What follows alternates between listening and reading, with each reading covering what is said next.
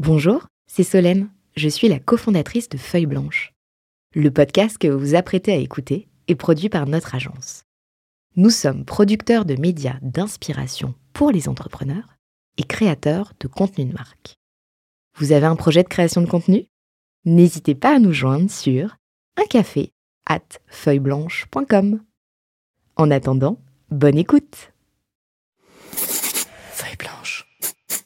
Il vend ses entreprises comme il change de chemise, ou presque. En 2013, il monte Advisors qu'il revend à Complify en 2018. Il lance une nouvelle activité en 2019 et euh, suivi d'un LBO il y a quoi il y a une semaine. Il nous a promis du lourd, Jérémy Bendayan, et ça commence en musique le lourd.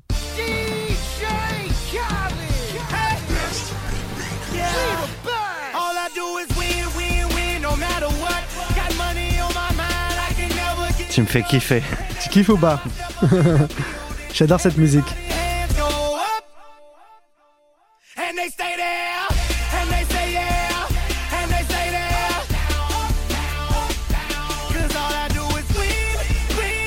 Ça démarre bien. Yes, c'est Bon ça. réveil matinal. C'est ça qu'on aime.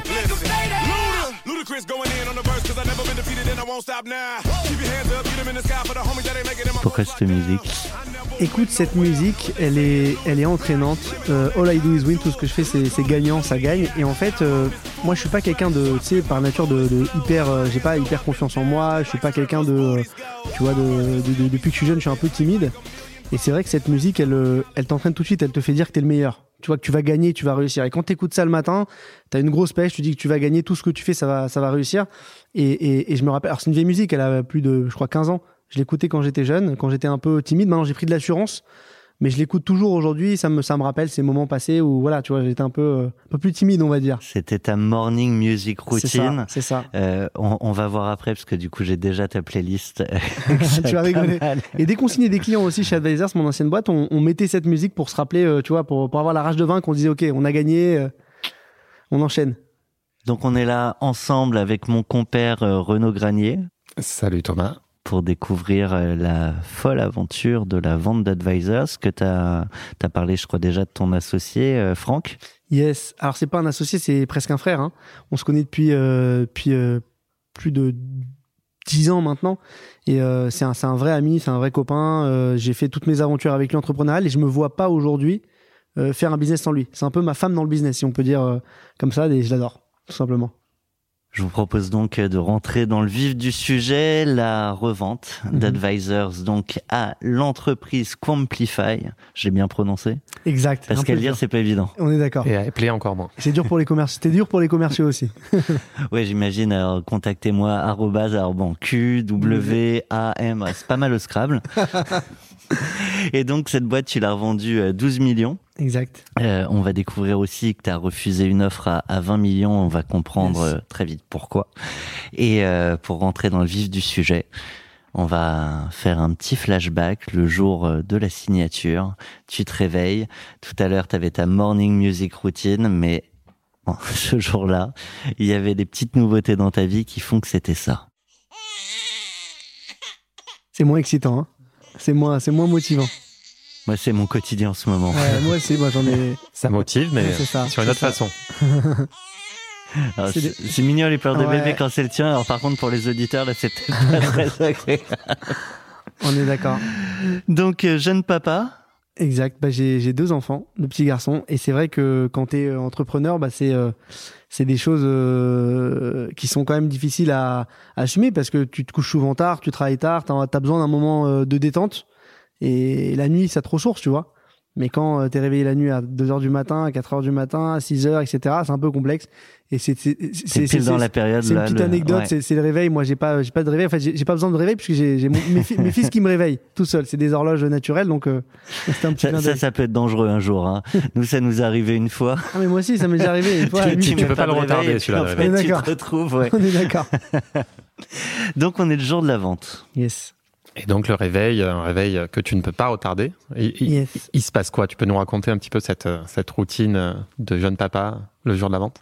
Écoute, le jour de la vente, bah, tu, tu te réveilles, euh, tu t'occupes forcément de, de ton fils, euh, et après, tu es forcément excité. C'est- quand même un grand jour pour toi. Mais mine de rien, c'est tu, tu, tu, tu l'idéalises pas tant que ça, parce que en fait, une, une vente, c'est des mois de travail. C'est-à-dire que c'est pendant des mois, tu vas travailler, tu vas négocier, tu vas discuter, tu vas avoir des hauts, des bas, et finalement, tu dis, bah non, finalement, je vends pas, euh, j'ai pas l'offre que je veux, et finalement, je vends. Et en fait, c'est- tellement de péripéties que quand le jour arrive, bon, tu te dis, euh, il peut tout se passer, quoi. Hum, Tu vois, c'est un peu Mais comme. tu, tu te dis encore que ça peut pas se faire? Il y a, y a- Bah, t'as toujours des discussions, t'as toujours, je me rappelle pas exactement dans les détails parce que ça fait quelques années maintenant, mais t'as toujours des, des petits sujets, alors pas de discorde, mais euh, un point qui euh, qui allait pas et qu'on devait pas, dont on devait parler lors de la signature, ou un détail où les avocats ont signé hier soir un truc et il fallait en reparler à l'oral. Tu vois, il y a toujours ce petit truc, donc euh, tu te dis pas que je vais pas signer, tu te dis ça y est, c'est fait. Mais euh, en fait, euh, moi, j'ai pas idéalisé le truc en mode ça y est, c'est fini. Tu vois, je, je me disais bon, c'est un, un nouveau chapitre, euh, c'est des mois de travail, ça continue. Et donc, euh, et donc au final, c'est une journée, je vais pas dire comme les autres, mais c'est une journée où tu te lèves en tant qu'entrepreneur, tu as plein de défis à relever. C'est un nouveau défi. Tu te lèves et tu et arrives chez ton avocat On- pour signer. On a eu à ce micro des entrepreneurs où c'était un peu plus complexe le jour J, ils s'étaient raccroché au nez la veille. Je pense à Ludovic Huro notamment. D'accord. Ils ont eu quoi, pardon? Il s'était raccroché au nez avec euh, le, euh, le repreneur, juste la veille au soir, minuit. C'est chaud, des chaud. questions de droit de propriété qui n'étaient pas résolues le jour J. Donc, euh, D'accord. lui, c'était suspense entier. Moi, c'était c'était moins folklore, mais du coup, euh, bon, t'arrives euh, jour de la signature, euh, grand bureau, sympa avec les avocats, et nous, ça s'est plutôt bien passé. En fait, on est tombé sur un, un repreneur qui est qui est un amour que j'adore, qui s'appelle Cédric Rény, et euh, qui était hyper bienveillant, et, et qui est un mec, euh, voilà, qui est qui qui a toujours voulu nous avoir avec lui, et, et je vous raconterai après, mais c'était pas l'offre la plus élevée en tout cas. Mais ce qui était ce qui était intéressant, c'est qu'il s'est battu pour nous avoir. Et, et il s'est même battu pour nous garder, c'est-à-dire que je- lorsqu'on a accepté son offre, Il était un peu en mode euh, c'est ça. Il y avait la rage de vaincre. Il avait, il avait la, cette, cette en tout cas cette envie de nous avoir avec lui. Donc, euh, donc son offre était, était moins élevée, mais euh, que nos autres, euh, que, que l'autre offre qu'on avait. Mais il était, euh, mais il était motivé pour, pour, pour faire le deal avec nous. Parce que vous, vous aviez des critères déjà avec ton associé, vous en aviez parlé, vous avez dit on acceptera ça, pas ça, etc. tu devances trop. Mmh. Oui, trop, mais bon, trop, il en parle, c'est la Mais oui, évidemment. mais mais euh, on a un contrat de lecture avec D'accord, nos excusez-moi, excusez-moi, je comprends. Mais cette question, on la garde. Ta réponse, évidemment aussi. On revient vraiment sur le jour de la signature. Yes. Tu mets une chemise, t'es pas très chemise? Je mets une chemise, je suis pas très chemise. Euh, pourquoi? Parce que je pense que dans ces moments-là, ça se fait un petit peu. Euh, voilà, donc je mets une chemise. euh, mais euh, je, je reviens de vacances, donc j'ai un peu de couleur, tu vois. Donc je suis... non, c'est plutôt un très bon jour pour moi. C'est pas un moment stressant. C'est euh, on est entre gens bienveillants, ça s'est bien passé. On est avec nos avocats, ses avocats. C'était plutôt cool. Je crois que son avocat était un peu plus relou, donc euh, Mais, mais autour de la table, concrètement, si tu peux nous raconter la scène. Autour de la table, bah, j'ai euh, Franck, mon associé, euh, j'ai il y a Cédric, le repreneur, moi, les avocats qui discutent un peu entre eux.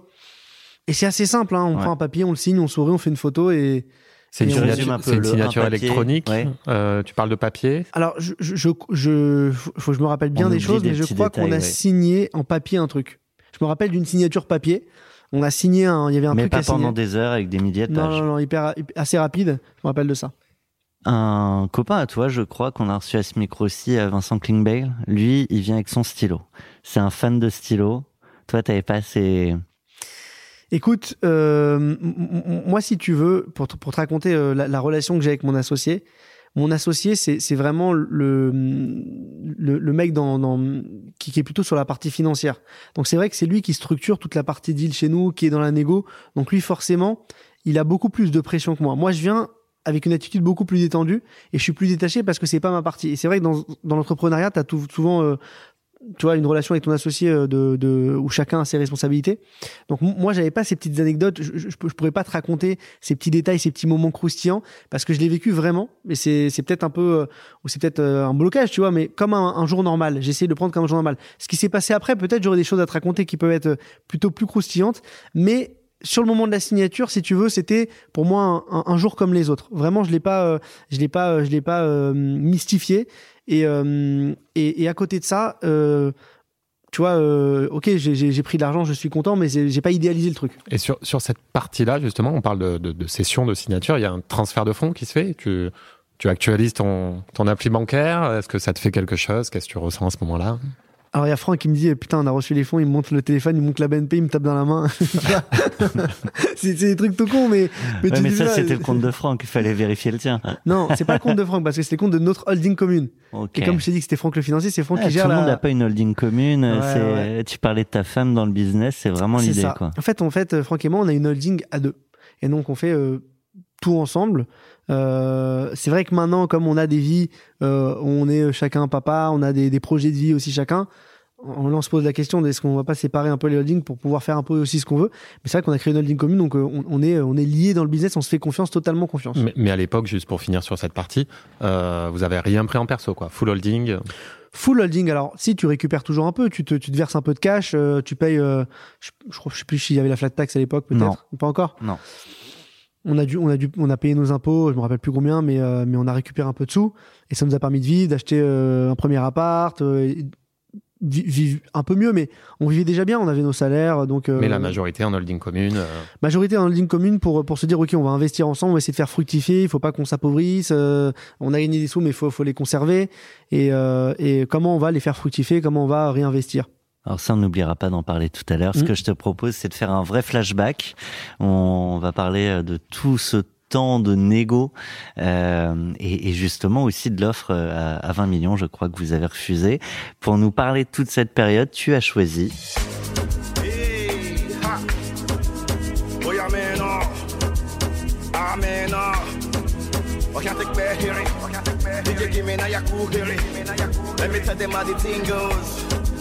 J'ai l'image du TikTok, du coup c'est en boucle. Voilà, ceux qui aiment TikTok, euh, qui connaissent cette musique.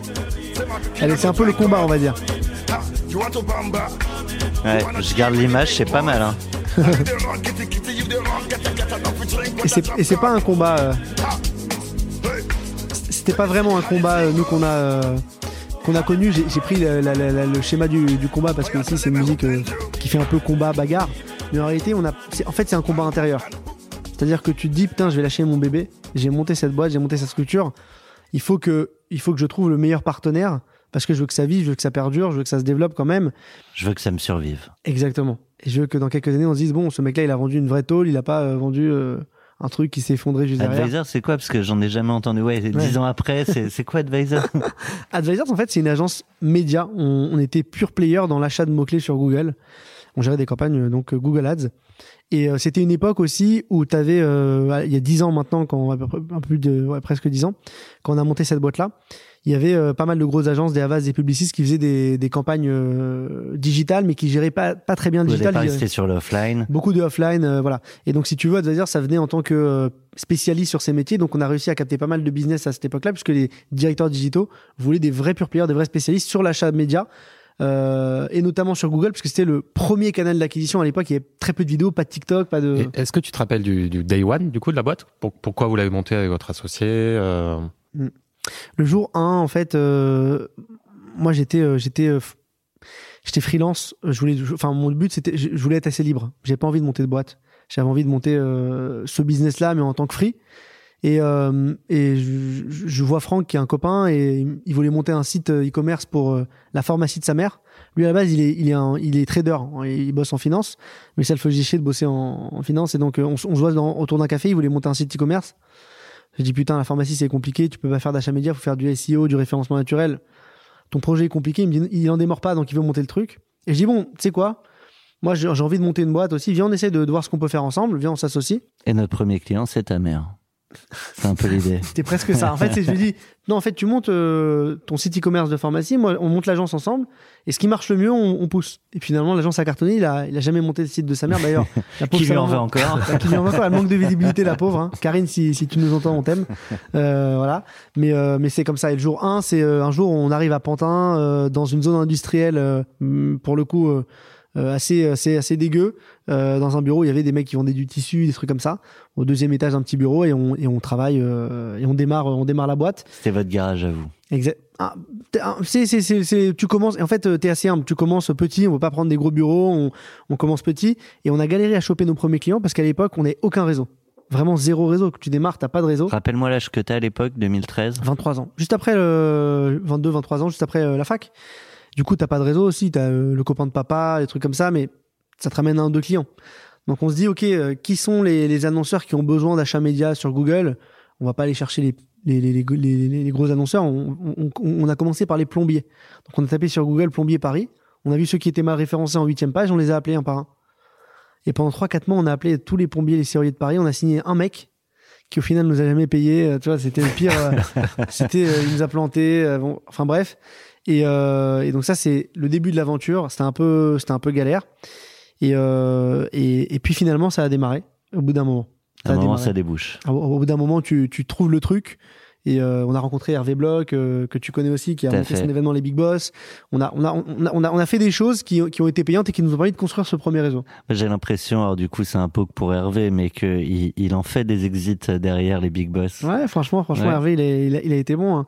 Hervé, si, si je te raconte, euh, bah, Hervé, ceux, ceux qui le connaissent pas, c'est le fondateur de l'événement des Big Boss, qui est un événement assez lourd. Et lui, c'était Qui regroupe des prestats comme vous exact. sur des sujets digitaux et qui les met en face de ce qu'ils appellent les big boss, qui sont les directeurs marketing, mm. notamment des grands groupes. Exactement. Donc, qui permet le pont pour construire le premier cercle.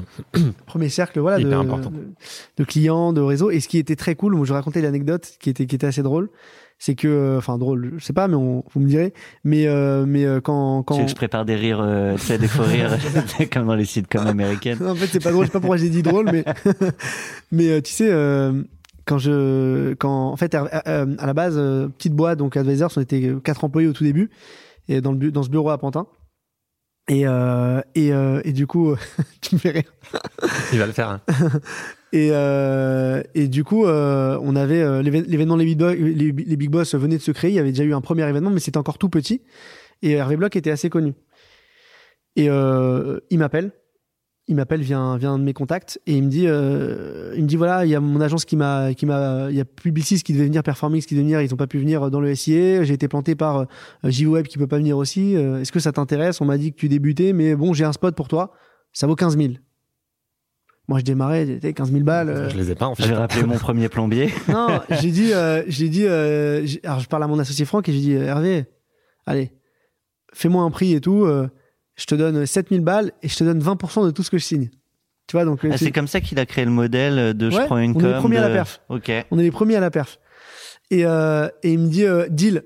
Et puis, je parle à Franck, mon assos, et je lui dis, euh, et je lui dis, t'es chaud pour venir avec moi? Il me dit, oh putain, j'ai ma remise de diplôme, il y a ma grand-mère qui vient, je peux pas venir. C'est l'événement. Pardon.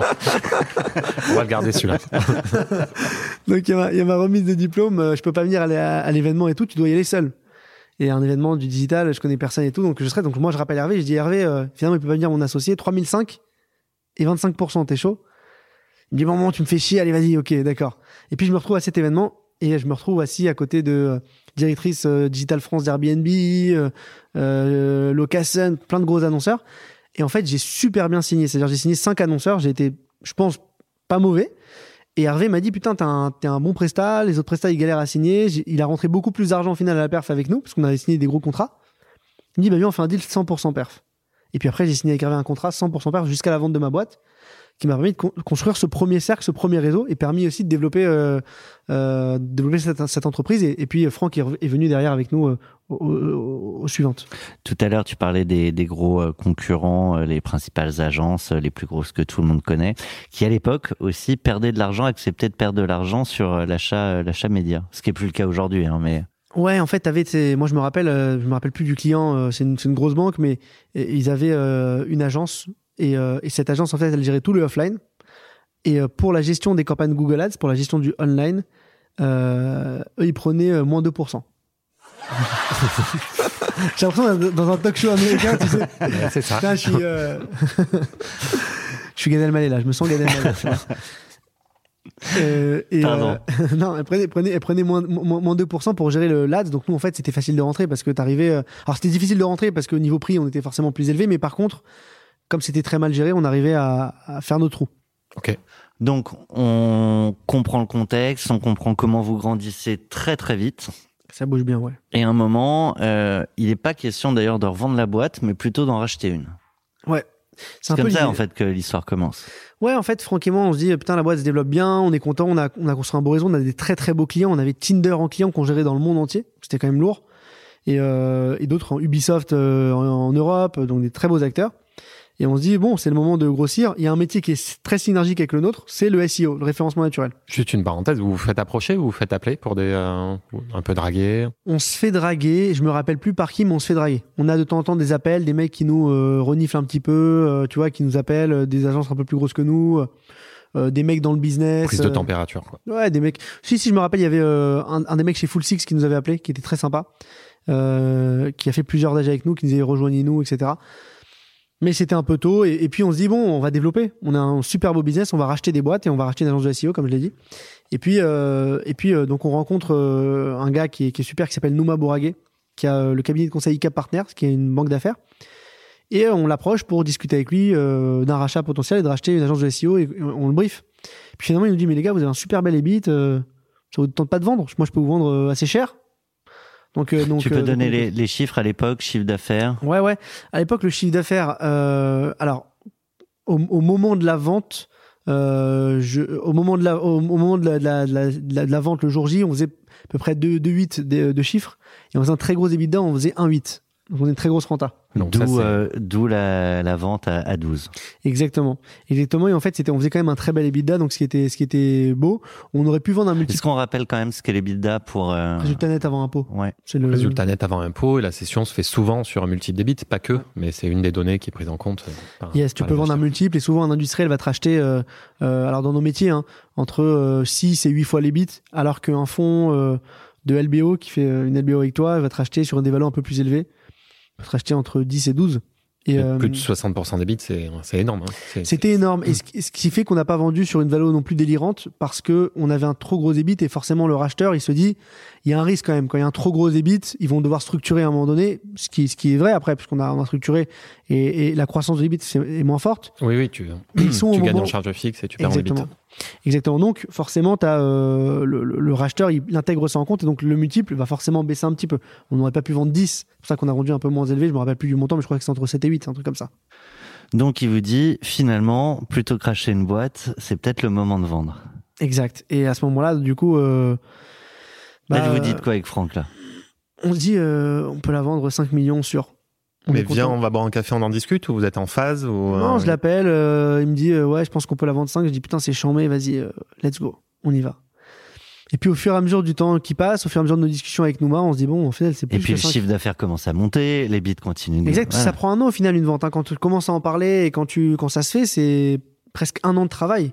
Donc, euh, donc euh, c'est aussi, ça peut être aussi dangereux quand tu es entrepreneur parce que ça te défocus et donc euh, de ton business et donc tu signes moins et, et donc tu es moins dans l'opérationnel et donc tu peux mettre en vrai ton business. Donc nous, si tu veux, on, on, on voulait surtout pas ça. C'est pour ça que tu te fais accompagner par une banque d'affaires Mm. qui t'aide et qui te soulage.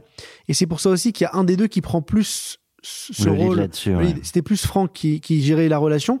Moi, je l'ai vécu d'une autre façon, plutôt un peu plus euh, de suivi, et j'étais toujours dans l'activité, mais, mais je voyais quand même euh, l'activité bouger.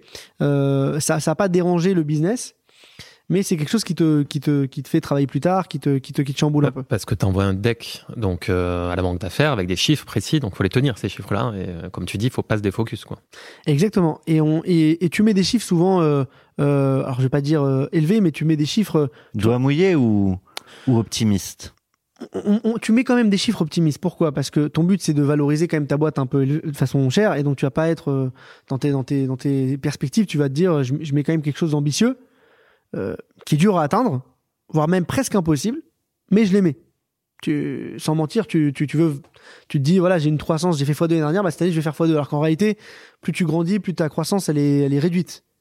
Et ben nous, ce qui est fou, Est-ce que le C'est- risque, c'est pas d'atteindre du coup, euh, de ne pas pouvoir atteindre ce qu'on ce qu'on a dit et de pas tout toucher? C'est un risque, mais en fait, nous, ce qui est fou, c'est que nous, Ça vous a galvanisé. Eh ben on l'a fait, on les a- on l'a on l'a défoncé c'est l'objectif. C'est-à-dire que c'est pas qu'on l'a on l'a réussi, c'est pas qu'on l'a atteint, c'est qu'on l'a vraiment défoncé. Je me rappelle plus des chiffres exacts, mais Yeah. on va la remettre cette musique, elle est bonne. Hein tu l'as kiffé, hein Et en fait, t'es J'ai changé galvanisé. de morning routine. Donc donc c'est les limites que tu te fixes aussi. Donc c'est Tu te fixes une limite et au final tu la défonces parce que tu te tapes euh, et t'as- en fait t'as peur, tu stresses. Quand t'es euh, voilà t'es t'es dans le business, euh, je pense que toi aussi euh, tu l'as connu et quand tu te fixes une limite et que tu te dis euh, tu partages des trucs, ça t'engage aussi. Et au début, tu te dis bon, euh, bon voilà, je le mets pour le papier, mais après tu, tu, tu veux tout faire pour l'atteindre. Donc nous, euh, on y arrive, on se tape, on atteint les chiffres, on les, on les défonce, et, et donc c'est des super résultats pour le repreneur. Et la banque est très contente parce qu'elle va pouvoir très bien nous valoriser. Donc au début, quand tu voulais vendre 5, finalement, tu te dis bah je vais vendre deux fois plus cher. Alors je reviens juste sur un point, le, le choix de la banque DAF, il se fait comment? Réseau perso, un pote euh, que de la banque, de la banque d'affaires, euh, je- je- je- Google Search. Page Non. 8. On a pris les ouais, c'est ça. non, assez simple. Tu, tu vas voir, c'est assez simple et ça peut donner des indications à ceux qui veulent vendre leur boîte. Nous, ça, c'est un truc qui a bien marché pour nous. On voit un de nos concurrents qui se vend une année avant et il utilise une banque d'affaires. On appelle la même, tout simplement. Tu peux donner des noms? Euh, Effilab. Ok. Effilab, il avait spécialisés vendu dans, le, dans ce secteur dans le. Je crois que c'était. Je crois que c'était Effilab. Non, non, l'achat média. Ok. Google, Facebook. Mais je crois que je sais plus si c'est Effilab ou Hudson Wall qui avait vendu à Effilab, un truc comme ça. Bon, enfin bref. Mais il y avait eu un deal et, et c'était une- ICA Partner. Et donc, du coup, on a appelé le même gars. On s'est rencontrés, mais on l'a appelé tout de suite. C'est-à-dire qu'on l'a appelé au moment où il a vendu Effilab. C'était, je crois, deux ans avant la vente. On l'a rencontré, il nous a dit, les gars, vous êtes un peu petit. Euh, mais on a commencé à discuter avec lui. Et finalement, euh, un an après, on l'a appelé, on lui a dit, c'est bon, on est prêt. Euh, mais à ce moment-là, on il vous a donné acheter. des métriques en fait euh, importantes pour vous, Exactement. Il nous a dit, les temps de gars, passage, etc. c'est les bits, c'est un multiple de les bits, il faut valoriser les bits, etc. Donc on se dit ok d'accord, on a compris. Et dès le début, tu vois, on et en fait c'est très important quand tu fais une vente. Et d'ailleurs j'ai parlé avec un mec qui est hyper inspirant. Donc je raconterai peut-être l'histoire après. C'est euh, un, un des associés fondateurs de, de Momentum, qui est le fonds d'investissement. Euh, je, je peux l'annoncer peut-être à, à maintenant, mais en fait euh, euh, on a fait un deuxième cash out. C'est euh, on a fait une LBO euh, minoritaire chez Splasher la aujourd'hui sur ma nouvelle boîte. sûr. Et on a fait un cash out qui est, qui, est, qui, est, qui, est, hyper bien et on est hyper content, on est hyper fiers de, d'avoir euh, Momentum en associé maintenant. Et, et un, des fond- un des associés fondateurs nous a raconté une histoire qui est, que j'adore. Il s'appelle Pierre. Et en fait, lui, il a vendu sa boîte un milliard. Et c'est, chaud de vendre une boîte un c'est- milliard. c'est tout? C'est énorme. Alors attends, non, c'est quand? Qu'on le reçoit sur ce plateau Ah, il est, ah, fr- fr- franchement, c'est un, un, un crack. Faut le recevoir. Bah tu vas, Il- tu vas il- faire le, le go between. Ah ouais, il, est, il est énorme. Il a vendu sa boîte un milliard et il nous a expliqué comment il a fait. C'est, extraordinaire. J'ai donné quelques clés et il nous a dit un truc que tu conscientises pas quand tu es entrepreneur, mais qui est génial. C'est que il te dit, ça se prépare. Il faut aller voir les racheteurs. Il faut aller les voir longtemps avant. C'est un peu comme la banque d'affaires. Tu vas voir. En fait, il faut parler longtemps avec eux. Parce que, en fait, toi, quand entrepreneur, tu dis, je vais faire de l'EBITDA, je vais faire de la renta, et puis après, je vais me mettre sur le marché, tout le monde va vouloir de moi. Mm. Mais ça se prépare pas comme ça. Parce qu'une vente, ça met longtemps. Et en fait, il faut la préparer longtemps avant de la vendre. Et donc, lui, ce qu'il faisait, c'est qu'il a identifié les 10 racheteurs potentiels qui voulaient le racheter. Il y en avait au Qui Japon. pu le Il y racheter en avait aux- exactement. Ouais. Il y en avait au Japon, il y en avait aux États-Unis, il y en avait partout dans le monde. Et lui, son job, pendant deux ans, trois- non, pendant même presque dix ans, parce qu'il a enchaîné LBO sur LBO sur LBO jusqu'à jusqu'à vendre sa boîte. Et pendant presque dix ans, il allait voir partout dans le monde ses racheteurs potentiels. Il a vendu une boîte d'insecticides, je crois, hein, de produits ménagers insecticides, donc c'est un truc euh, qui est pas forcément Mm. hyper hyper fun. Mais il allait voir les racheteurs potentiels et il leur disait, écoutez les gars, vous allez bien, bah écoutez, euh, voilà, je voulais me présenter, est-ce qu'on peut faire du business ensemble? Pas vraiment en mode vous me rachetez. Euh, voilà, Ouais, peut-être des euh, synergies de est-ce qu'il y a des Euh, synergies? Rentrer dans l'écosystème, rentrer dans les cases euh, Est-ce des qu'il y a des synergies? Est-ce qu'on peut bosser ensemble? Est-ce qu'il n'y a pas des réseaux de distribution qu'on peut adresser ensemble? Et du coup, ce qui est cool, c'est qu'il sait très bien que le mec en face, quand il voit le CEO de l'autre boîte, il sait très bien que le mec, il va le renifler après.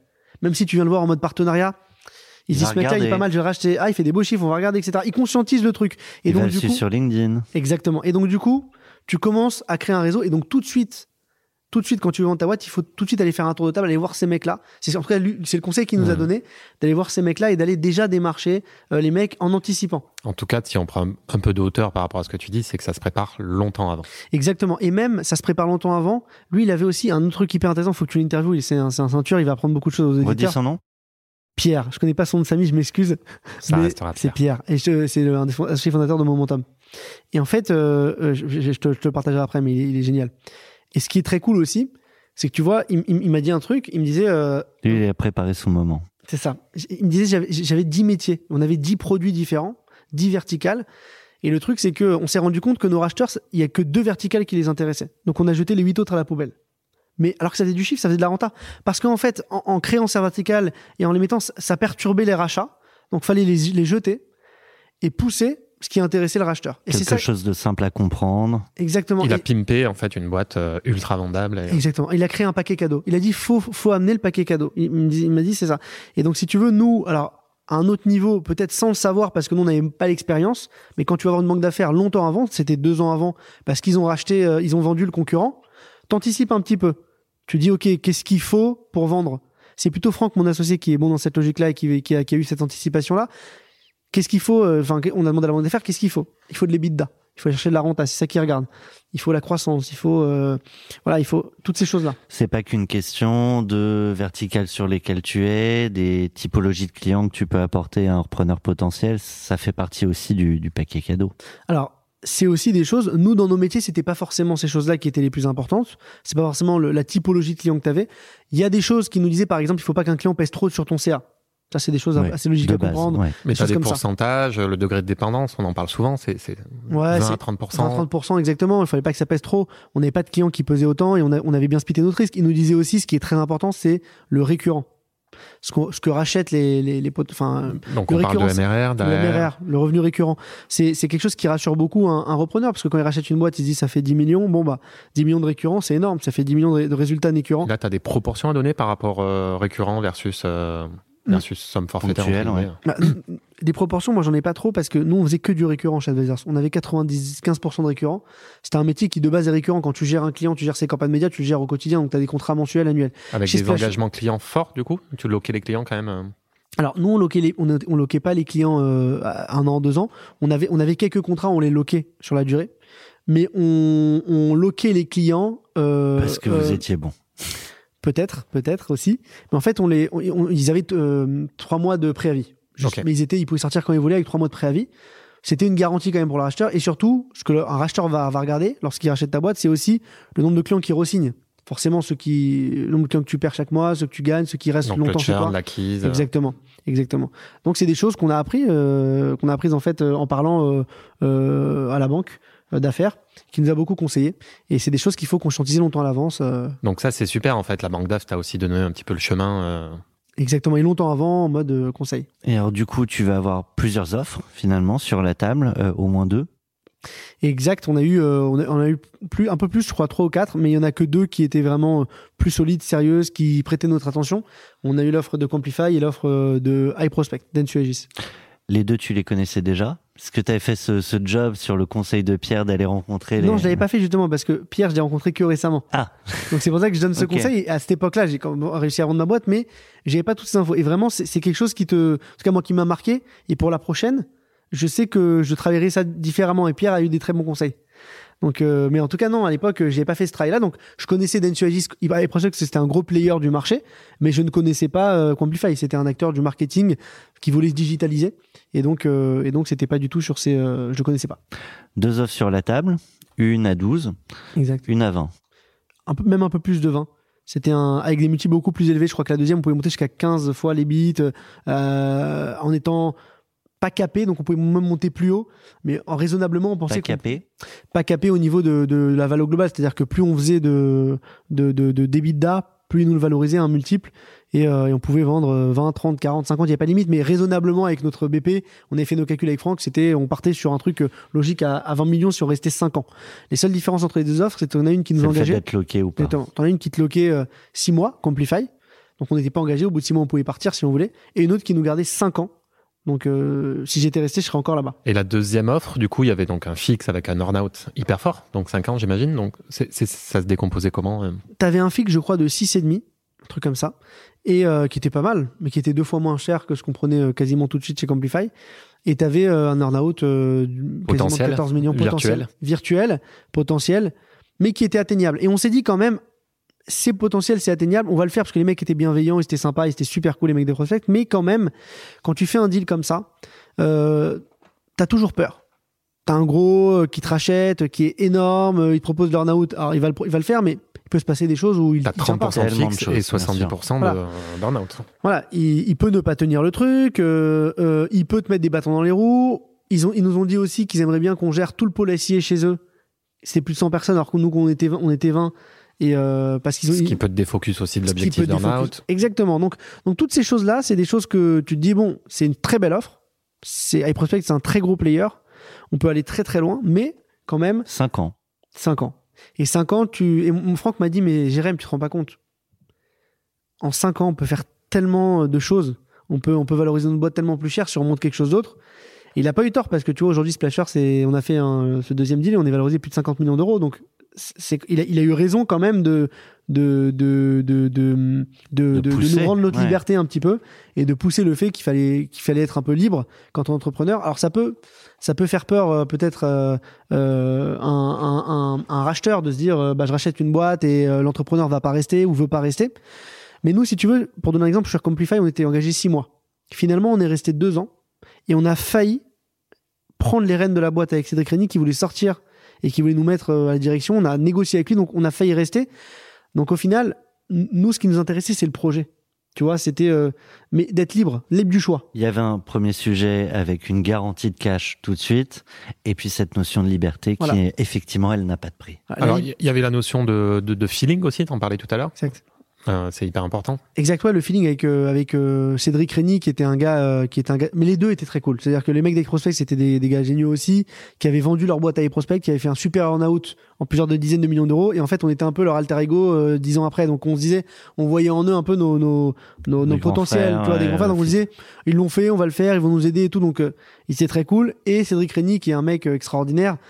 Qui était très sympa, très humain, mais c'est une plus petite boîte. On se sentait plus à l'aise, plus à la maison, plus libre en fait. Avec un ADN peut-être plus commun. euh, Exactement. Et quand tu es entrepreneur, voilà, je, je pense que tu as besoin de cette liberté, tu as besoin de, de maîtriser ce que tu fais. Et quand tu rentres chez les prospects, 12 000 employés, ou quand tu rentres chez Complifax, Complify, pardon, tu vois, c'est dur à dire, 200 ou, ou 300 employés, c'est euh, 200, 200, 300, je me rappelle plus du nombre exact, mais c'est- moins gros, c'est plus familial et t'as et, et, et t'as plus. En fait, c'est la liberté que tu viens chercher. Et nous, tu vois, la liberté veut pas dire je vais me barrer de la boîte une fois que j'ai vendu. Ça veut dire j'ai le choix. Et on a failli rester, on a failli, on est resté quand même deux ans, on n'avait que six mois d'engagement. Donc on a failli rester, on a failli pousser avec lui, on a, on a, on avait des, des parts du capital aussi de Complify, on avait une partie euh, en action euh, du deal qui était faite en action. Euh, Avec obligation de rachat si vous partez. non, pas forcément. On avait, on, pouvait partir et les, et les garder.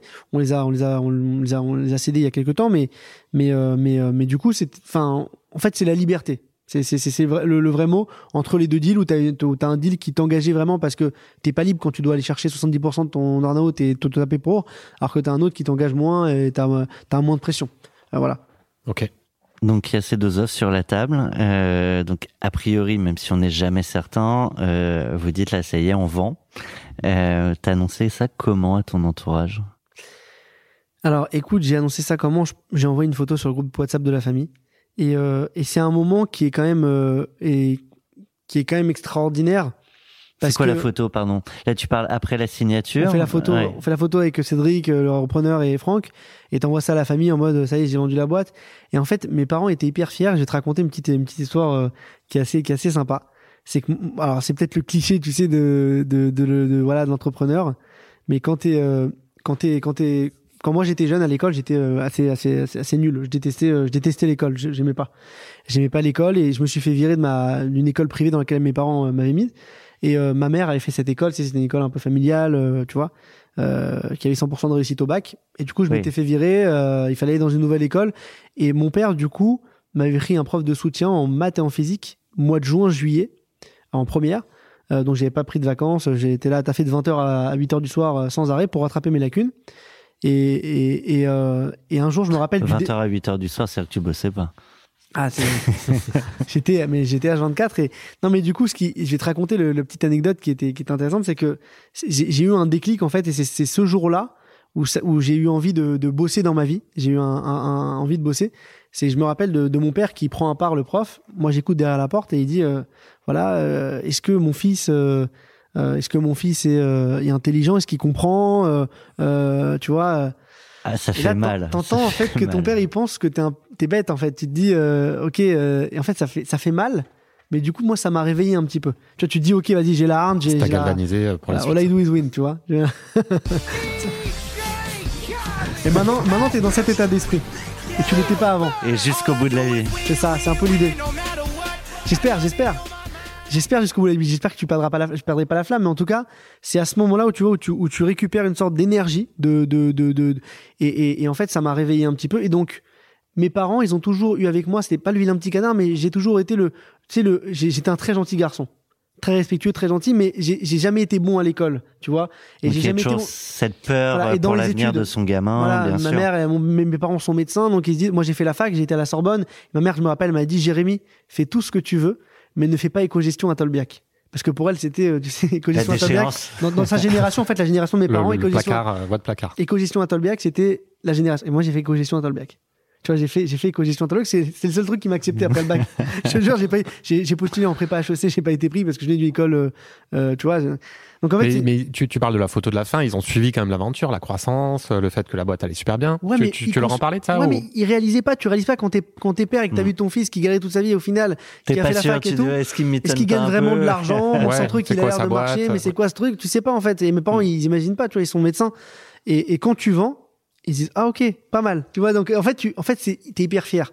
T'es hyper fier parce que tu leur dis ok, voilà, j'ai, fait un truc. Et là, ça se matérialise. Enfin, tu comprends. Pendant des années, j'ai fait ça et, et, et, et, du coup, c'est, c'est super. Moi, tu vois, c'est extraordinaire.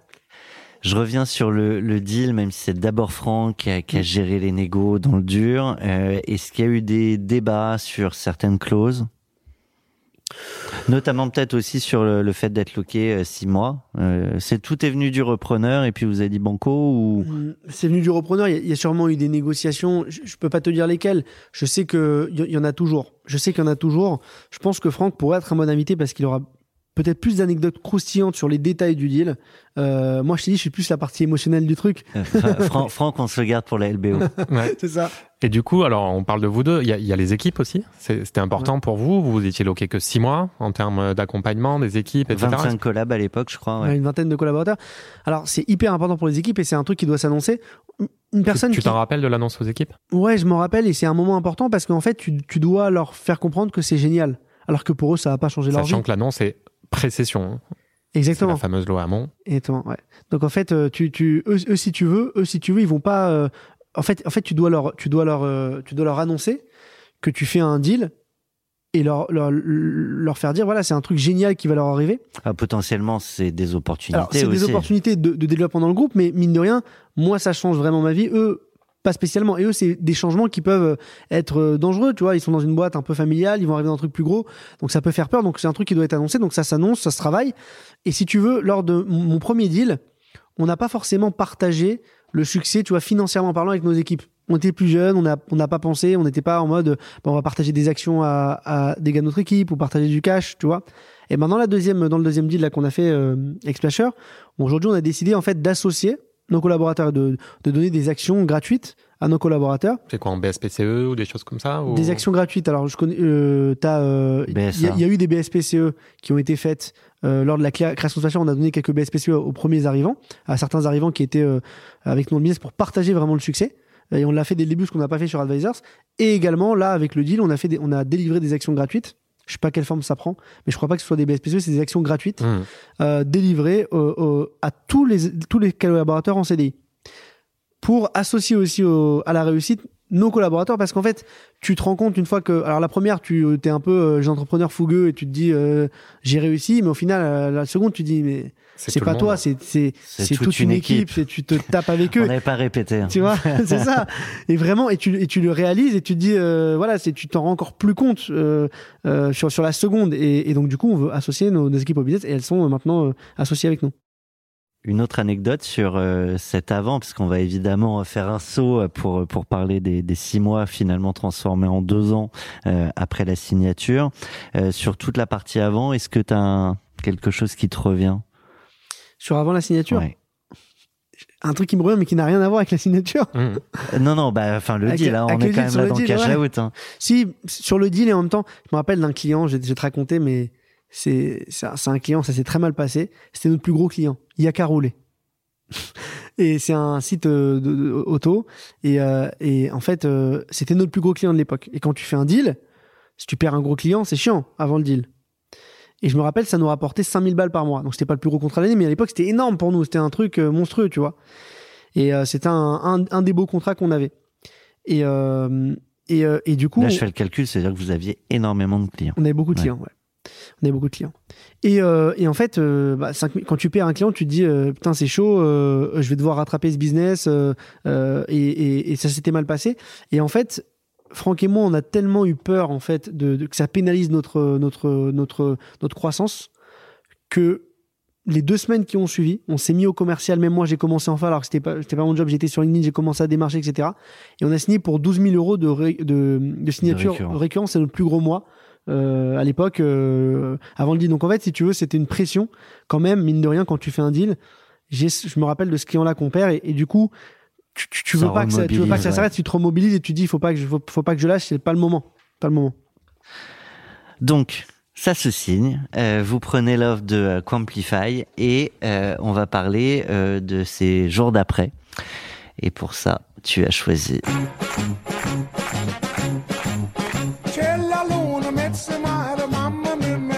Très TikTok, hein. Mmh, très TikTok. Moi, ça me rappelle le mariage de Don Corleone. C'est ça un peu. Pourquoi?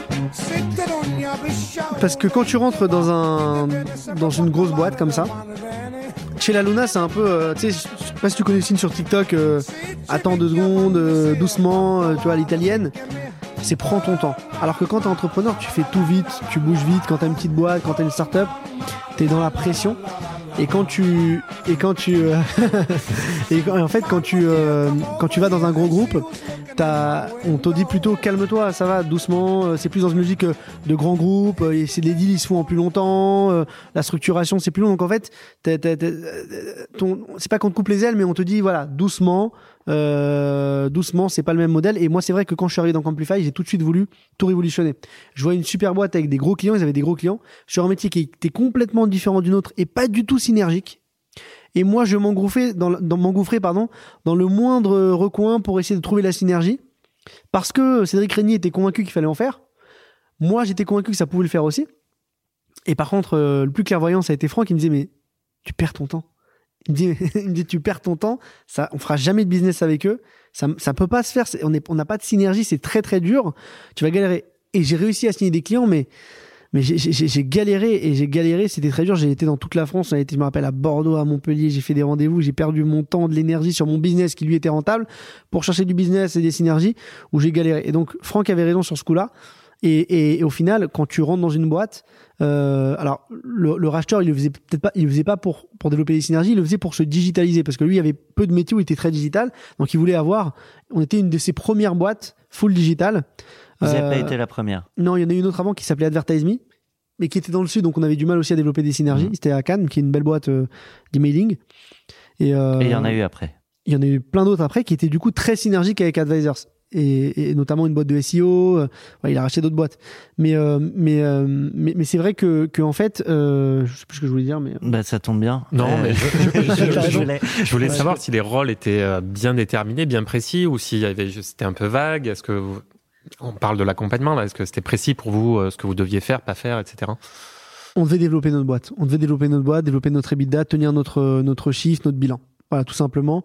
Donc, fallait le faire. C'était l'objectif premier, puisqu'en fait, comme je t'ai dit, le, repreneur n'a pas racheté Advisors pour euh, les synergies, mais plutôt pour de la renta, construire cette renta, développer son groupe et après pouvoir utiliser le levier bancaire Mais pour avec racheter un circuit de décision qui est différent, il y a, il y a- il y a plein de trucs différents que, que, que la veille en fait. Donc, euh, Bien sûr, bien sûr, c'est t'as t'as t'as t'as des euh, de nouveaux de nouveaux collaborateurs, des nouveaux bureaux. Nous on était un petit bureau, et tu te retrouves avec 300 personnes, euh, des, des, des, des des moments de décision plus importants, du légal un peu chiant alors que nous on était plus plutôt léger.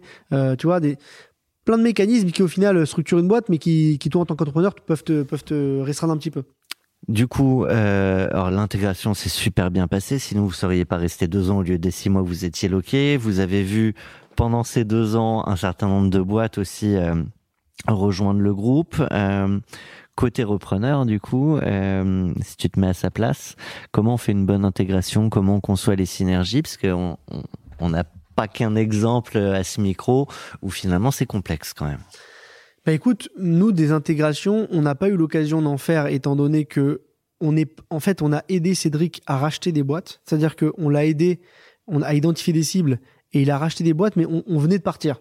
Donc quand ça s'est matérialisé, on est parti. Donc on n'a pas vécu les intégrations, mais c'est nous qui avons initié les deals, les négociations, les discussions. Et on se plaçait en tant qu'entrepreneur avec la force de frappe du groupe en se disant ok on va racheter, on l'a aidé à faire ça. Et il a signé des boîtes derrière, notamment une boîte qui s'appelle Camden euh, qu'on qu'on a aidé à racheter, qui, qui, qui maintenant fait partie du groupe, qui s'appelle Camplify Social et qui fait euh, du contenu vidéo, donc qui est concurrent de Splasher. mais pourquoi C'est euh, c'est sympa de ta part de. Mais mais ouais, et, et- et- ouais vas-y pardon. pourquoi, ton- pourquoi votre intégration s'est bien passée? Écoute, elle s'est bien passée parce qu'on est des mecs cool déjà. Ouais, c'est- premier, premier point. Voilà. Ok. On est des mecs, on est des mecs cool. euh, et euh, alors je refais la blague. Parce qu'on est des mecs cool. Attends, c'est moi qui. Parce qu'on est des mecs cool. Voilà, voilà. Je préfère quand il y a le bruitage. hein. Mais- succès. Mais là, j'ai pris euh, mon temps. D'accord. C'est encore la musique d'avant. euh. Et euh, non, mais parce que au final, je vais te dire, c'est con, hein, mais lui était sympa et on était sympa aussi. Ça s'est bien passé. On a, on a des, on, on, on s'est très bien entendu tout de suite. le, le fil du départ Le a fil- continué. Le feeling est bien, est bien passé. Et en fait, quand t'as un bon feeling avec le mec qui te rachète et quand t'as pas une usine à gaz avec euh, 10 000 personnes, 10 000 employés, tu peux parler à ton boss, euh, au patron de la boîte et t'es dans le cadre de la décision et on décide ensemble.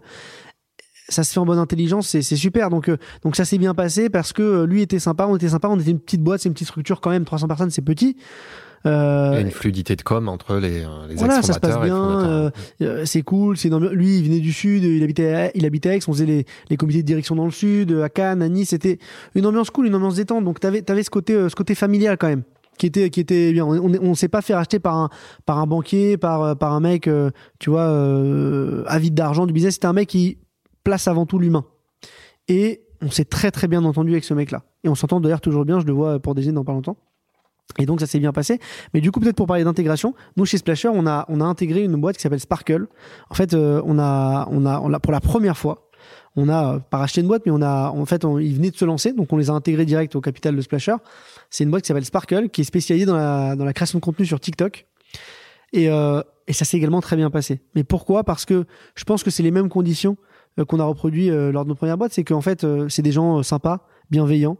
Euh, et on sait, on, on- en fait, euh, je pense que ça fait tout quand tu t'entends bien avec les personnes avec lesquelles tu t'associes. T'as un bon feeling, ça se passe T'as bien, envie un bon d'avancer ensemble. Voilà, t'avances bien et ça se passe bien. Et au final, Sparkle, aujourd'hui, ça fait. euh, alors, ça s'est créé quasiment un an et demi après Splasher, mais ça fait quasiment autant de chiffres que Splasher. C'est une vraie success story. Ils sont un des leaders sur TikTok. On accompagne des clients comme euh, Oui SNCF, comme euh, Burger King, comme euh, LinkedIn, euh, euh, Planet Sushi, des gros acteurs. Et ils ont vraiment, ils ont une vraie légitimité sur le marché sur TikTok. On est euh, créatif partner TikTok. On est une des seules agences euh, dans, dans le monde à être, euh, à faire partie d'un programme qui s'appelle TTCX. On n'est que deux agences françaises dans le monde. Je crois qu'on est six dans le monde. C'est un programme où en fait TikTok euh, nous envoie des clients et paye pour euh, pour les clients. Euh, on a même TikTok en client. On fait des vidéos. On a fait des vidéos pour TikTok, donc C'est quand même ça. c'est quand même Ouais. lourd, Ça, c'est tu propre. vois. Et On va vous expliquer comment ça marche chez vous. c'est ça, c'est ça. Tu vois, donc euh, donc quand même on est hyper légitime et euh, et donc c'est une intégration réussie. Tu avais choisi Cella Luna de, de Luis Prima sur Prends le temps. Je pense que ça fera une bonne transition avec la, la question d'Elena Haddad, banquière privée chez notre partenaire Neuflis OBC. Bonjour Elena. Bonjour. Euh, Jérémy, moi, ma question, je te, je te suivais sur LinkedIn et euh, je voyais que tu disais que tu prenais très peu de vacances et que même quand tu partais en vacances, euh, bah, tu travaillais toujours parce que tu es passionné et que tu as du mal à te détacher. Donc, qu'est-ce que tu fais pour te détendre? Écoute, c'est une très bonne question. Mais je vais passer pour un fou. Il y a des gens, si tu veux, ils ont, quand j'ai fait ce post sur LinkedIn, je me rappelle très bien, ils sont moqués un peu de moi. Il y a eu pas mal de, de, de moqueries sur euh, Facebook et LinkedIn. Mais en fait, moi, travailler, ça me détend. Et tu vois, c'est-à-dire, ça me détend parce qu'en fait, je fais ce que j'aime. Je fais ce qui me passionne. Donc, je peux pas m'embêter parce qu'en fait, moi, au quotidien, je m'amuse. Je vais donner un exemple tout con.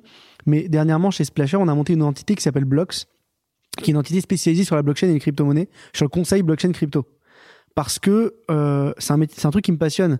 Tu vois, c'est la, la blockchain et les cryptos, On, c'est un, on en parlera tout à l'heure. exactement. C'est un sujet qui me qui me passionne et donc j'ai réussi à l'intégrer dans mon travail parce que je, je, je, je- dans mon dans mon dans ce que je fais au quotidien, dans dans, mon boulot, j'intègre toujours mes passions et, et donc forcément euh, c'est ça me détend. Travailler, ça me détend. Et quand je suis en vacances, alors c'est, ça paraît un peu chelou, mais, mais c'est, l'inverse, c'est-à-dire que je, je pas que dire, je vais pas dire que je m'embête, mais, mais bon, il me manque, il me manque un truc, tu vois, j'ai besoin de, de, de, de- et j'ai, ça fait dix ans que j'ai jamais pris une journée de vacances.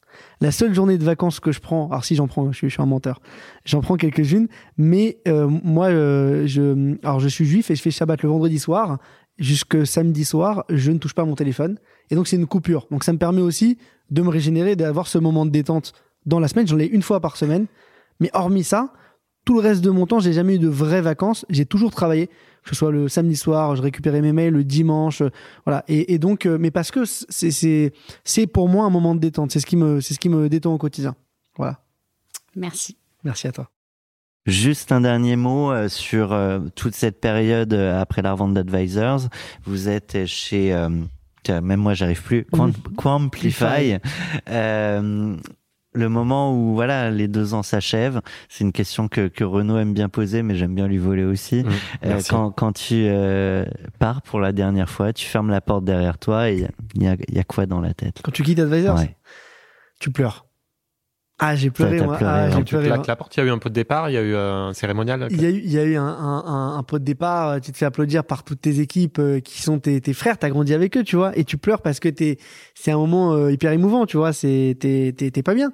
En fait, tu quittes, tu quittes ton bébé. En fait, tu quittes tes, c'est même pas ton bébé, c'est tu quittes euh, des gars des, des, gens avec qui t'as construit, qui, qui ont grandi avec toi, parce que nous, c'est vrai, quand on a monté on recrutait des stagiaires qui sont devenus des CDI, qui, qui ont grandi avec nous, donc euh, tu quittes euh, tes, tes copains.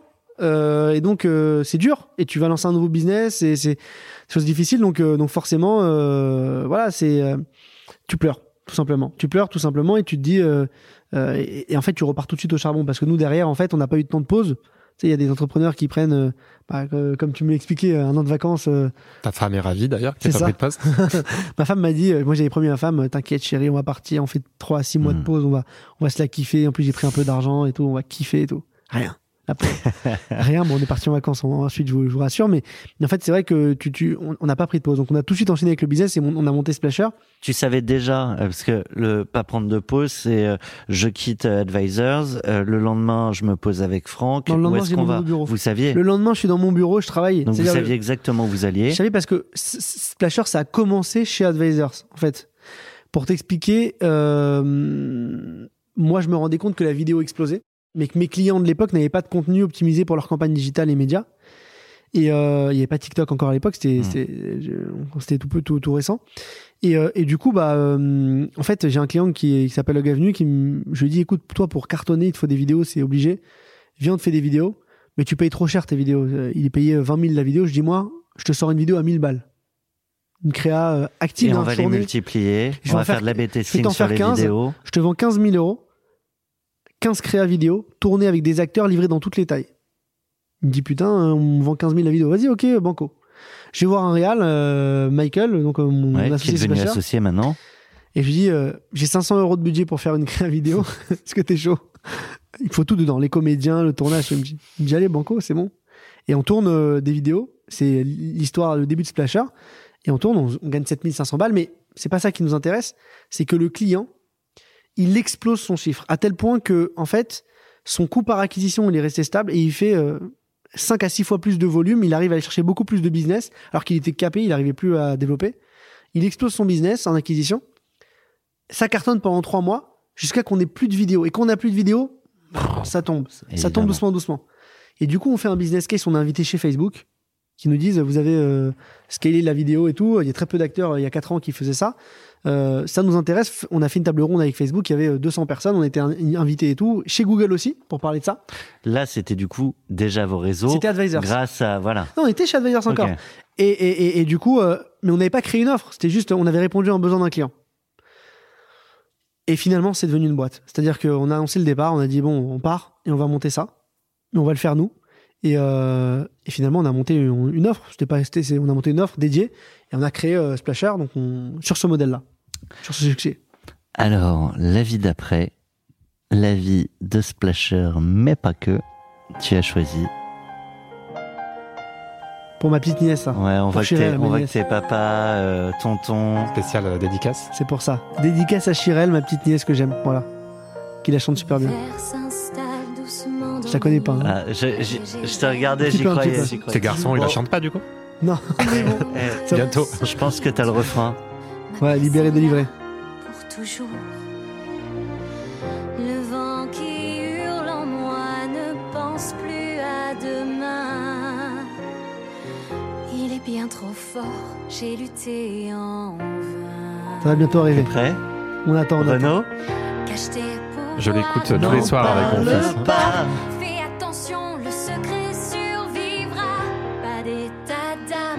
Pas de tourment, de sentiments. Libéré, délivré, je ne mentirai plus jamais. Libéré, délivré. Et donc, euh... alors c'est un petit. ah, tu l'aimes cette musique, hein Tu l'aimes, tu l'aimes. Plaisir coupable. Mais cette, cette musique, bon, c'est c'était un petit clin d'œil à ma petite nièce, mais euh, non, c'est de dire que ça y est, on repart euh, libre, complètement libre. T'as moins d'engagement. Alors libre, ça veut pas dire euh, je suis en vacances, c'est-à-dire euh, je remonte un nouveau business, mais c'est mon bébé, je repars, je redémarre et ça y est. Alors tout à l'heure, tu as dit, euh, dans cette nouvelle aventure, dès le départ, on embarque tous nos collaborateurs, on leur donne des actions gratuites. Qu'est-ce que tu as fait d'autre de nouveau, de différent, parce que tu as appris plein de choses dans ta première aventure? Alors, on a fait très peu de choses différentes et justement, c'est ça qui nous a aidés, c'est-à-dire que on n'a pas pris, je pense, la grosse tête en te disant, tu vends ta boîte, tout de suite, je vais embaucher 10 personnes, je vais prendre des bureaux de ouf. Non. On a pris un coworking, mais quand je te dis qu'il faisait 6 mètres carrés le bureau, on était trois dedans, plus un stagiaire. On n'a pas embauché de CDI. On a commencé nous-mêmes à faire, par exemple, les vidéos. Les premières vidéos des clients stagiaires, c'est moi qui les écrivais.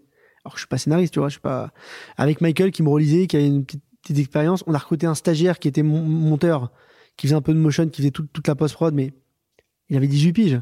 C'était, il était en première année d'école, euh, c'était juste un, un crack. euh.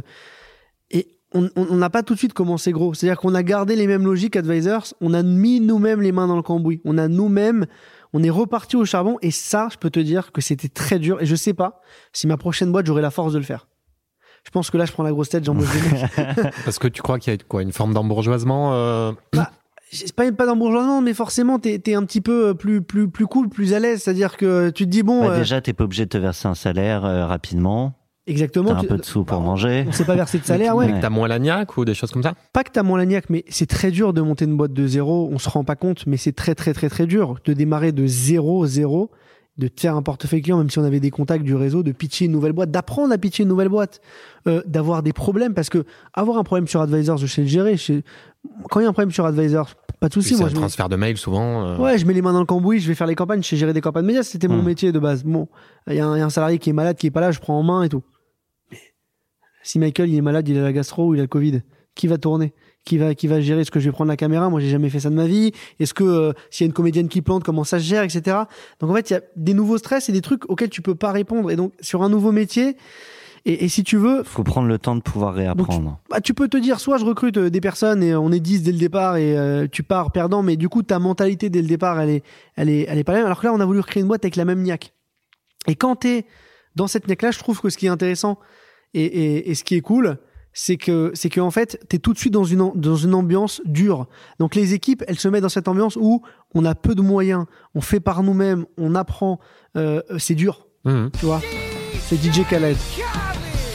Mais comme c'est dur, tu te tapes, tu vois.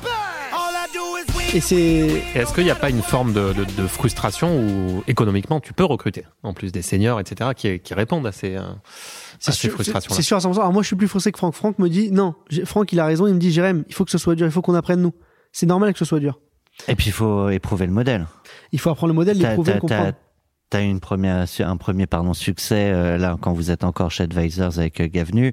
Faut voir que ça peut se multiplier, se démultiplier sur. Je suis d'accord, mais t'as Ouais. des entrepreneurs qui arrivent à faire quelque chose que je ne sais pas faire. Par exemple, Loïc Soudebran, le mec de euh, Soubéran, Sou- ouais. Soubéran de Swile, pardon. Ouais. Euh, avait, euh, Bon bah, il a remonté.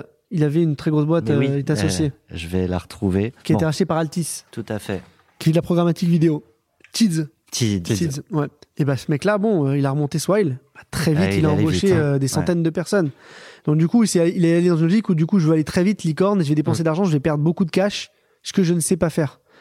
Euh, parce que moi, j'ai appris, pour vendre ta boîte, il faut faire de l'EBITDA. Donc, si tu veux faire de l'EBITDA, faut avoir, euh, faut, faut se taper. C'est, c'est du travail, c'est du service. On est dans un métier de service, on n'est pas dans des métiers scalables. C'est dur. C'est donc, donc tout de suite, il faut que j'apprenne à faire pour pouvoir embaucher quelqu'un et lui dire, regarde, moi j'ai fait. Donc la charge de travail que tu peux assumer, c'est tant. Et je en sais que plus, tu tu, peux vas pas faire assumer mieux. plus. Voilà. Ouais, je sais que tu peux pas assumer plus que ça, etc. Donc, euh, il faut comprendre le, le modèle. Parce que tu as le bon management avec les bons collaborateurs qui arrivent, etc. Exactement. Et, et- et je pense que, alors moi, je sais pas faire. Lui, il a, lui, il a fait, il a réussi, et, et il a, je pense, un bon management parce qu'il a développé une boîte, ça cartonne, les mecs ont l'air d'être contents d'être là-bas. Mais je sais pas faire. Donc, euh, donc j'ai fait. euh, et donc, du coup, comme tu posais la question au début, est-ce que tu as fait quelque chose de différent? J'ai essayé de faire la même chose. J'ai essayé de tout faire pareil. Au contraire, j'ai essayé de rien changer. Je me dis, putain, le premier, ça a été un succès, faut que je fasse la même. Faut pas que je change un, un- un iota du truc. Donc en termes de culture d'entreprise, quoi. culture d'entreprise, euh, même les bureaux. Alors, on- n'est pas allé à Pantin, on est allé plutôt dans le 16e, on a changé un petit peu, mais c'était le même prix. Hein. On a pris un coworking euh, parce que euh, on a pris un coworking parce que aussi quand tu Ce qui est important, c'est que quand tu montes une boîte, c'est très important tes bureaux. C'est très chiant quand t'es entrepreneur de gérer des bureaux en local, la Wi-Fi, on se rend pas compte les, les, les problèmes, les trucs, les machins. Le cowork, le cowork, c'est tellement, ça change tellement la vie. Et donc, du coup, quand tu démarres, là, c'est un peu plus dur, on n'est plus en coworking, mais quand tu démarres, ça, ça t'aide, ça t'enlève des problèmes. Hum. Tu, tu, tu, tu oublies ces problèmes-là, et donc, euh, donc le cowork, c'est une bonne solution. Donc, c'est ce qu'on, la- on va dire la seule chose qu'on a pu changer. T'as pas fait de folie, je crois? J'ai acheté une Ferrari, un yacht. euh, non, c'est pas vrai. Je sais que c'est pas vrai. Non, je, je roule en smart. J'aime pas trop les voitures. Mon père est, fa- est passionné de voitures, mais moi, pas, pas du tout. Et euh, bon, ta résidence principale. bah, je- par contre, je crois, en fait, je sais, euh, beaucoup de Bitcoin, mais pas que. T'es un fanat de crypto-monnaie. D'ailleurs, t'es une, t'es un influenceur sur TikTok et t'habites pas à Dubaï, ce qui est assez, euh, c'est ça, ça ce qui est assez rare pour être souligné. Ton, ton pseudo TikTok pour les euh, auditeurs? Assez facile. Jérémy D'ailleurs. Comment t'as trouvé ce nom Écoute, j'ai- beaucoup galéré. J'ai beaucoup galéré. Euh, mais mais, mais j'ai choisi celui- celui-ci. Et donc euh, là-dessus, euh, euh, maintenant, tu, enfin, pendant un très long moment, t'as donné beaucoup de conseils euh, sur euh, l'achat, euh, la gestion de ces cryptos? Yes, bah en fait moi moi si tu veux euh, très simplement euh, quand j'ai vendu Advisors, enfin un- déjà avant, hein, pendant pen- pendant Advisors, euh, je me suis passionné pour les cryptos quasiment un an et demi avant la vente, en- vers 2000 2017, un an avant la vente 2017, j'ai commencé à investir le Bitcoin, je crois que c'était à 200 dollars. Et C'est euh, combien maintenant? plus de. Je, je regarde pas le cours parce que, en fait, pour moi, la- le bitcoin, c'est un moyen de me sécuriser face aux banques. Donc, je, je m'en fous du cours. Moi, j'ai des bitcoins, j'en aurai toujours parce que si un jour il y a un problème et qu'il se passe, qui se passe en Russie ou un truc comme ça ou en Ukraine, etc., euh, c'est une sécurité pour moi. Moi, je le prends vraiment comme une sécurité. Donc, le cours du bitcoin, j'en ai rien à faire que le l'Ether il passe à 10 000, 4 000, etc. Déjà, je suis convaincu que ça vaudra beaucoup plus cher dans quelques années. À, à l'époque, enfin moi, je t'ai connu à une époque où quand même tous les jours, t'allais regarder Ouais. ton Ah ouais, portefeuille. c'est vrai, ouais, c'est vrai. Mais aujourd'hui, je suis dans une logique différente. J'ai beaucoup de crypto, mais je les, je les garde et, euh, et, et j'investis euh, très régulièrement. Et quand je peux réinvestir, quand il y a un dip, quand le cours il tombe, j'en rachète parce que je pars du principe que. Et là, j'ai fait un cash out avec Franck. On est en train de placer une grosse somme encore parce que nous, Depuis la holding. depuis la holding, ouais. Et si tu as un conseil à donner aux auditeurs sur euh, 1000 euros à placer en crypto, tu, tu dirais quoi? Alors 1000 euros à placer en crypto, euh, en fait, je dis 1000 euros pour moi, c'est pas 1000 euros, c'est quel est le, le, le, le- il faut que tu investisses une part de ton capital. Si tu as un million d'euros, bah tu mets 1000 euros, c'est c'est trop peu euh, parce que ça split pas ton risque. Et quand t'es un- quand t'es quand t'as donc ça, ça 1000 euros, ça peut être tr- très peu ou ça peut être beaucoup. Ça dépend de l'auditeur qu'on a en face. Disons 10 000 alors. Non, mais dis- disons combien de pourcents Non mais même Ouais, oui, oui, en proportion, Pour, pour en moi, le, proportion. le- je veux dire, c'est que le montant, il, il est pas forcément important. C'est plutôt euh, le pourcentage. Mais je mettrais plutôt, euh, et c'est ce qu'on va faire là avec Franck, c'est plutôt euh, 50% euh, Ah oui. en Bitcoin, 50% en Ethereum. Euh, c'est pour moi. On, on prend le capital global que tu as. Tu mets pas 50 et 50 tout en. non, non, sur ce que en tu crypto. décides de placer en crypto. Non, Donc, non, non, non, mais non, du non. coup, quelle est la part de. La part, la, la part, je pense qu'aujourd'hui, euh, moi, moi à l'époque, je disais aux gens, mettez 5% de votre capital en crypto. Aujourd'hui, je dis, mettez 15%. On, on- on dit il faut mettre ce que tu es prêt à perdre. Tu es d'accord avec euh Non, parce qu'en fait, pour moi, le, les cryptos, c'est un moyen de te sécuriser face à la monnaie. Et il y a des gros problèmes de, de monnaie où on imprime, euh, on imprime du, du cash. Je te donne un exemple tout con, moi, qui m'a marqué. Et je prends pas du tout position dans la guerre face à l'Ukraine, euh, Ukraine-Russie. C'est pas, je suis pas du tout un politicien. Mais moi, il y a un truc qui m'a choqué, qui me choque aujourd'hui en tant que entrepreneur. Alors, je- Peut-être je prends un peu un pari en le disant, mais tu vois, il y, a des- il y a des Russes qui vivent hors de Russie. Et, euh, et, et on bloque leurs avoirs. On, on bloque leurs avoirs. C'est-à-dire qu'à la banque, ils peuvent plus euh, sortir d'argent. Parce que parce qu'ils sont proches peut-être de Poutine ou pas, mais en tout cas, on décide parce qu'on estime que ça va avoir estime, une influence. et donc, on bloque leurs avoirs. Moi, je trouve ça hyper autoritaire et hyper dur de plus avoir le contrôle sur ton argent. À Roman Abramovich, qui est un entrepreneur, pendant des années, il avait avait Chelsea, on n'a Chelsea, jamais, ouais. on, on l'a jamais fait chier. Si on voulait le faire chier, si, si on a dit bon, c'est un mec, peu importe, euh, moi je le défends pas, mais, mais si tu veux, on bloque son argent, parce qu'on l'oblige à vendre ses, ses activités. Donc aujourd'hui, ça te, ça te prémunit face euh, euh, à quelqu'un qui pourrait te bloquer ton argent. Ça te prémunit aussi face à une crise de l'argent, parce que demain, pour, pour rappeler aux auditeurs, s'il y a une crise euh, de, en, en banque, et il y en a déjà eu en 2008, il y a une banque qui a fait faillite, c'est une banque les mêmes anglaise, Lehman Brothers, Brothers. Bon, bah, t'es assuré jusqu'à 100 000 euros. Euh, moi, si j'avais vendu ma boîte 10 millions, il me reste 100 000 euros sur mon compte en banque. Bon, les autres vont, sont utilisés par l'État pour. Et en plus, Ouais. tu parlais de beaucoup de liberté. Donc c'est une forme pour toi de, de liberté, euh, Exactement. cette gestion décentralisée. Exactement. Exactement. Et moi, moi je, je pense qu'il faut aujourd'hui investir plus de ouais, 15 à 20% de son capital en crypto, mais sans regarder le cours. Te dire, c'est une façon de me prévenir face. Et je parle crypto. Et sur un une peu proportion euh, 50-50 Bitcoin, Ethereum, sans aller sur des euh, monnaies exotiques. Ou... Si, alors moi, si je suis un, un- alors si t'es passionné et que tu regardes le marché, moi, j'investis pas que sur du Bitcoin et sur de l'Ether, mais si tu connais pas Bitcoin et Ethereum, ne commence pas à te prendre pour un trader. Bitcoin et Ether, c'est ce qui te sécurise. Bitcoin, parce qu'en fait, c'est la seule crypto-monnaie où en fait, il y a plus le, tu n'as pas le, euh, le fondateur de Bitcoin, on le connaît pas, et c'est une monnaie que tu peux pas arrêter. Tu peux pas demain aller voir euh, Satoshi Nakamoto, le fondateur de Bitcoin, tu, tu sais pas qui c'est. La blockchain tourne toute seule, donc c'est euh, géré par des particuliers, c'est une monnaie décentralisée, donc ça tourne tout seul et ça ne s'arrêtera jamais. Donc le Bitcoin, si voilà, ça existera toujours, et si un jour le marché, euh, mon- euh, si un jour les autorités financières dé- décident d'interdire les cryptos, ils ne pourront jamais bloquer Bitcoin. Bitcoin existera toujours. Donc en fait, Ouais, mais tu pourras peut-être plus rien acheter avec ton bitcoin, C'est ce pas grave. l'échange. c'est pas Ouais. grave. Mais si, en fait, pour- pourquoi je te dis qu'en investissant dans les cryptos, tu mets du Bitcoin? Parce que au cas où un jour euh, les autorités financières décident d'interdire les cryptos, toutes les cryptos vont tomber. Mais Bitcoin marchera toujours. Donc à un moment donné, les utilisateurs de Bitcoin, et il y en aura encore, et de plus en plus, c'est la seule monnaie qui tiendra face à une chute énorme. Et à côté de ça, euh, Ethereum, pourquoi Ether? Parce que aujourd'hui, Ether, c'est euh, c'est une blockchain qui est la plus utilisée. Et en fait, c'est tout tourne sur Ethereum. Toutes les applications blockchain tournent sur Ethereum, une majeure partie. Donc, euh, c'est pour moi, Ethereum dépassera Bitcoin dans quelques années. Donc, c'est un truc qu'il faut avoir dans son portefeuille. Bon, on parlait de guerre et Merci pour cette Euh, petite parenthèse. Non, mais bon, c'est l'actualité. Alors du coup, ça fait une transition un peu étrange parce que j'avais pour, euh, je vois l'heure qui tourne et je voulais conclure euh, no- notre euh, super échange avec toi, Jérémy, euh, par la question comment t'as fêté le deal? Donc sans transition pour le coup.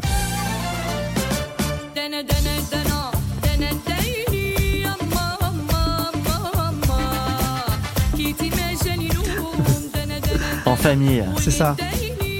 Ça, c'est mes origines maghrébines qui reviennent, tu sais.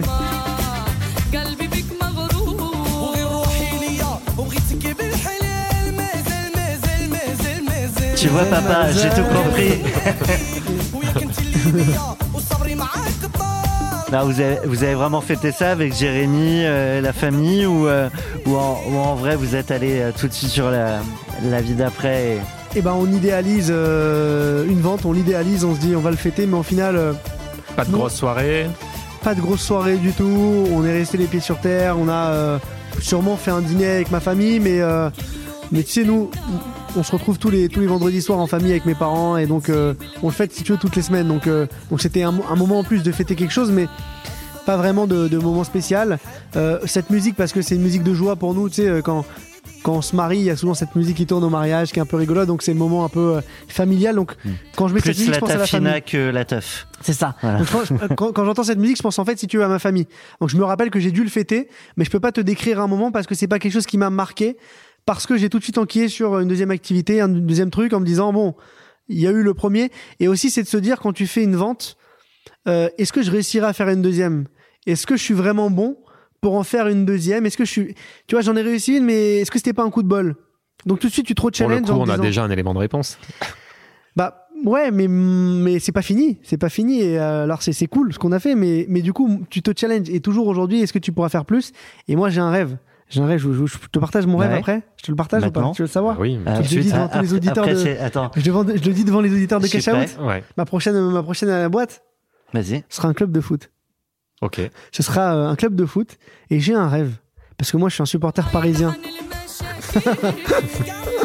Je suis un supporter euh, du PSG depuis que je petit, mais, mais j'ai une frustration de voir le, le Qatar euh, qui a racheté le PSG, qui a détruit, si tu veux, l'ADN parisien. Moi, quand j'allais au stade avec mon grand-père quand j'étais petit, je voyais les, les, les joueurs de foot, les, les, les joueurs formés à Paris. J'ai connu les moments difficiles avec euh, le sauvetage de Ligue 1 avec Amaradiané, euh, contre Sochaux, etc.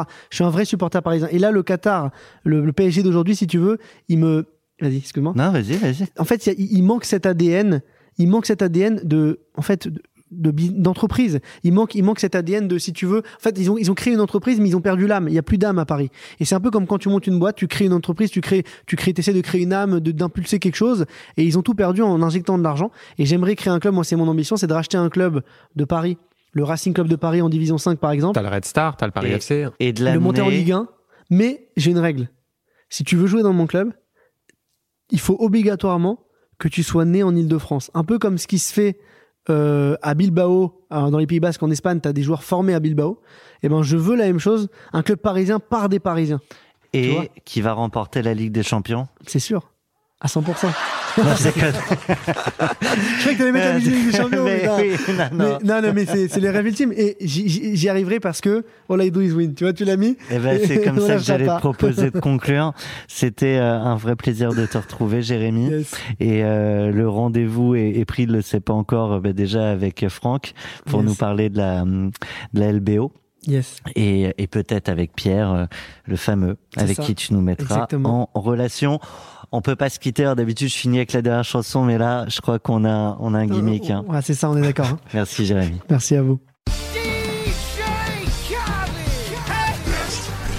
Yeah.